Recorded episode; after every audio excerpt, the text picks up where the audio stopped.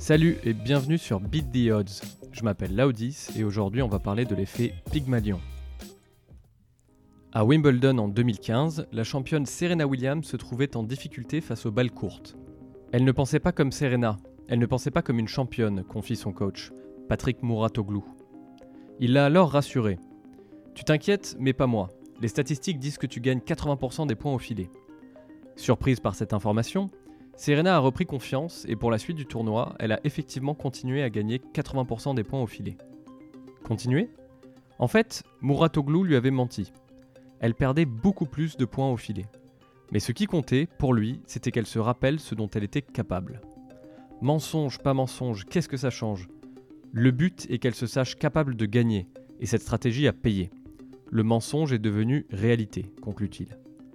En se voyant plus forte qu'elle ne l'était, Serena est donc devenue ce qu'elle pensait d'elle plutôt que ce qu'elle était à cet instant. En 1968, le chercheur Rosenthal mène une expérience sur des enfants de primaire. En donnant à leurs professeurs des faux résultats de tests de QI concernant leurs élèves, Rosenthal a observé que les professeurs traitaient différemment ceux qui étaient intelligents, augmentant leur confiance en eux et leurs résultats. Ainsi, le simple fait de croire que les élèves étaient meilleurs qu'ils ne l'étaient vraiment les rendait meilleurs. Cet effet a été dénommé l'effet Pygmalion, de la légende du sculpteur tombé amoureux de sa création. C'est un exemple classique de la prophétie autoréalisatrice que nous avions déjà abordé à propos de la fiction. La mention la plus ancienne que j'ai trouvée d'une idée similaire se trouve dans la Bible. Proverbe 23, 7. Car selon qu'il a pensé en son âme, tel est-il. Le monde est un théâtre où chacun joue son rôle, écrivait Shakespeare beaucoup plus tard, impliquant que la société nous perçoit davantage par ce que nous projetons que par ce que nous sommes vraiment, ce qui nous donne une meilleure chance d'atteindre nos objectifs en jouant un rôle. Ensuite, l'idée s'est propagée jusqu'à notre culture populaire moderne. Fake it until you make it, act like you own the place, tant d'idées qui signifient la même chose. Joue un rôle et tu deviendras ton personnage, car ton environnement t'identifiera comme tel. Ce qui est étonnant dans l'histoire de Serena Williams, c'est la précision avec laquelle ces statistiques ont fini par coller aux mensonges qui lui avaient été donnés. Comme si, par souci de cohérence, ses actions et ses pensées se nourrissaient mutuellement. Ceci introduit une idée contre-intuitive. On sait que nos pensées influent sur nos actions, et si l'inverse était aussi vrai? Pléthore d'études ont démontré que le fait de sourire davantage nous rend plus heureux, même quand nous n'avons pas de raison évidente de sourire. En fait, notre inconscient est constamment en compétition avec notre conscience, le fameux moi et surmoi de Freud. Notre conscience rationalise et notre inconscient dirige, en trompant notre inconscient, on peut donc convaincre notre conscience de se dépasser. Ainsi, le meilleur moyen de changer l'idée que l'on se fait de soi, de vaincre nos croyances limitantes, c'est d'agir. Mais c'est une épée à double tranchant. Agir en accord avec nos pensées s'appelle la congruence. Quand on n'est pas congruent, on rationalise l'inaction en hypothéquant notre futur comme si on disposait d'une quantité de temps infinie.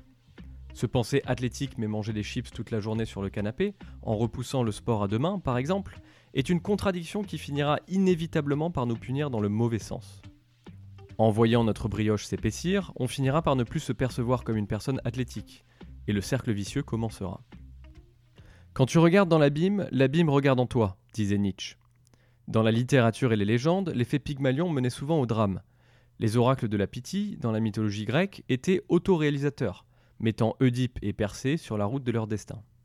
La tragédie Macbeth de Shakespeare est l'un des exemples les plus courants de ce phénomène en littérature traditionnelle.